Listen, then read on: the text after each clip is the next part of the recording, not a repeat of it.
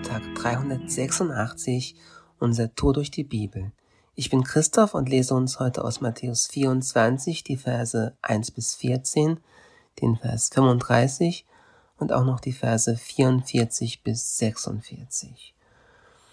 Und Jesus trat hinaus und ging von dem Tempel weg, und seine Jünger traten zu ihm, um ihn auf die Gebäude des Tempels aufmerksam zu machen. Er aber antwortete und sprach zu ihnen, Seht ihr nicht dies alles?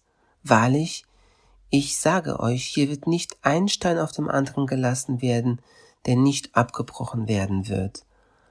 Als er aber auf dem Ölberg saß, traten seine Jünger für sich allein zu ihm und sprachen, Sage uns, wann wird das sein?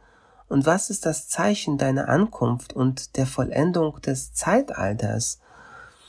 Und Jesus antwortete und sprach zu ihnen, Seht zu, dass euch niemand verführt, denn viele werden unter meinen Namen kommen und sagen, ich bin der Christus, und sie werden viele verführen.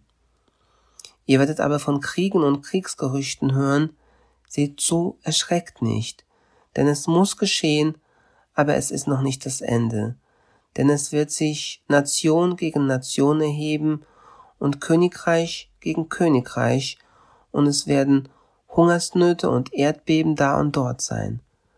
All dies aber ist der Anfang der Wehen.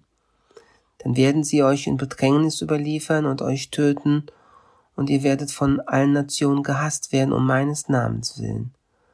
Und dann werden viele zu Fall kommen und werden einander überliefern und einander hassen.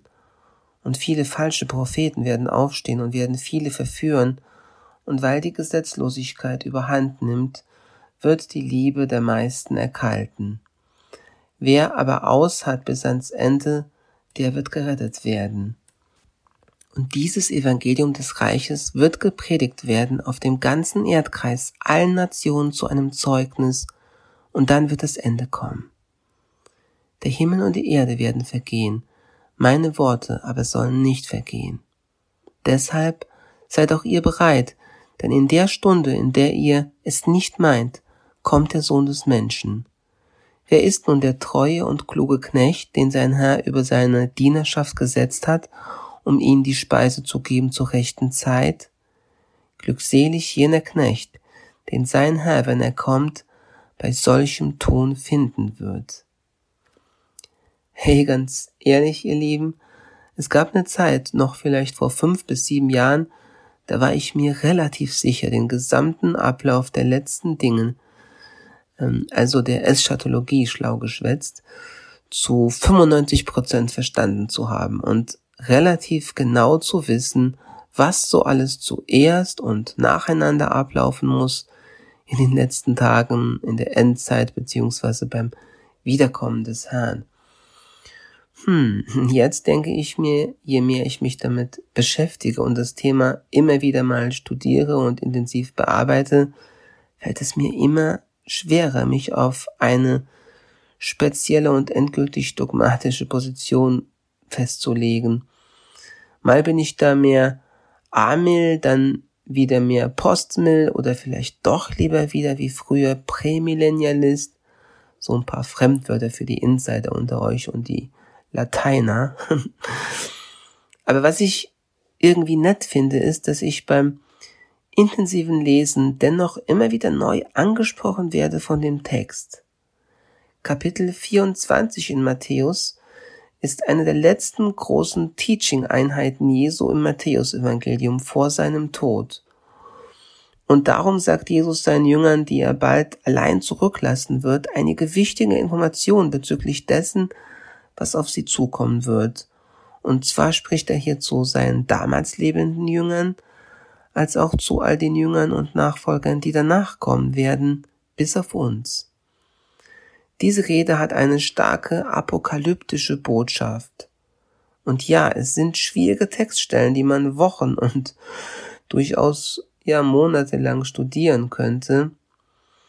Doch hier ist etwas Wichtiges für uns und etwas, das mir bei der Vorbereitung irgendwie wichtig wurde. Jesus sagt vorher, dass ein altes Zeitalter vergeht und ein neues Zeitalter anbricht. die alten Königreiche wackeln und ein neues Königreich bricht herein. Das verursacht Konflikte, Kriege, Umwälzungen. Es ist ein Kampf, es sind Geburtswehen.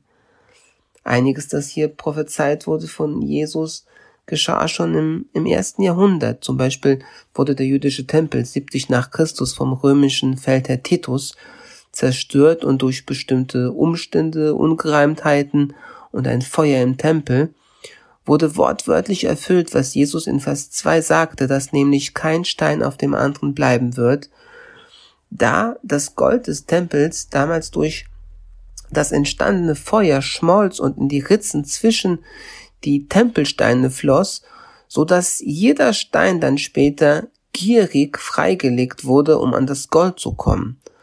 Also eine absolut wörtliche Erfüllung. Andere Begebenheiten, die in diesem Kapitel erwähnt wurden, so scheint es, warten noch auf ihre Erfüllung.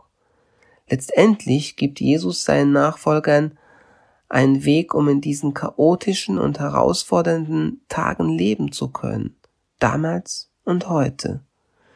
Denn auch wir heute leben in einer herausfordernden Zeit, das ist dir sicher schon aufgefallen.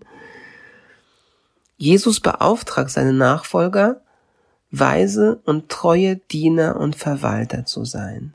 Jesus gibt ihnen den Auftrag, in all den Herausforderungen und in all dem Chaos sich auf das Gute zu fokussieren, das er ihnen gegeben hat und zur Ver Ver Verwaltung anvertraut hat. Inmitten von herausfordernden und chaotischen Zeiten gibt Jesus mir und dir den Auftrag, sich um das zu kümmern, was ihm wichtig ist und nach seinem Reich zu trachten. Heute, wenn du diesen Text gelesen hast oder vielleicht gerade diesen Podcast hörst und darüber reflektierst, möchte Gott dich vielleicht Folgendes fragen. Womit beauftragt Gott dich in deinem Dienst? Was erkennst du für dich aus seinem Wort, aus dem Wort, von dem Jesus sagt, dass es nicht vergehen wird und Ewigkeitsbestand hat? Was erkenne ich daraus und was kann ich daraus umsetzen? Was oder vielleicht auch wer ist Gott gerade sehr wichtig? Was oder wen hat Gott dir anvertraut, wo er gute Haushalterschaft, Verwalterschaft oder einfach ein gutes Management sehen möchte? Oder wer in deinem Umfeld, der oder die dir von Gott anvertraut ist, braucht gerade Speise und Nahrung und vielleicht auch Ermutigung für ihre oder seine Seele? Hey, unser Text heute versichert uns, glückselig jener Knecht, den sein Herr, wenn er kommt, bei solchem Tun finden wird. Und darum wird dann der heutige Tag ein richtig guter Tag. Lass Gottes Wort in deinem Alltag praktisch werden.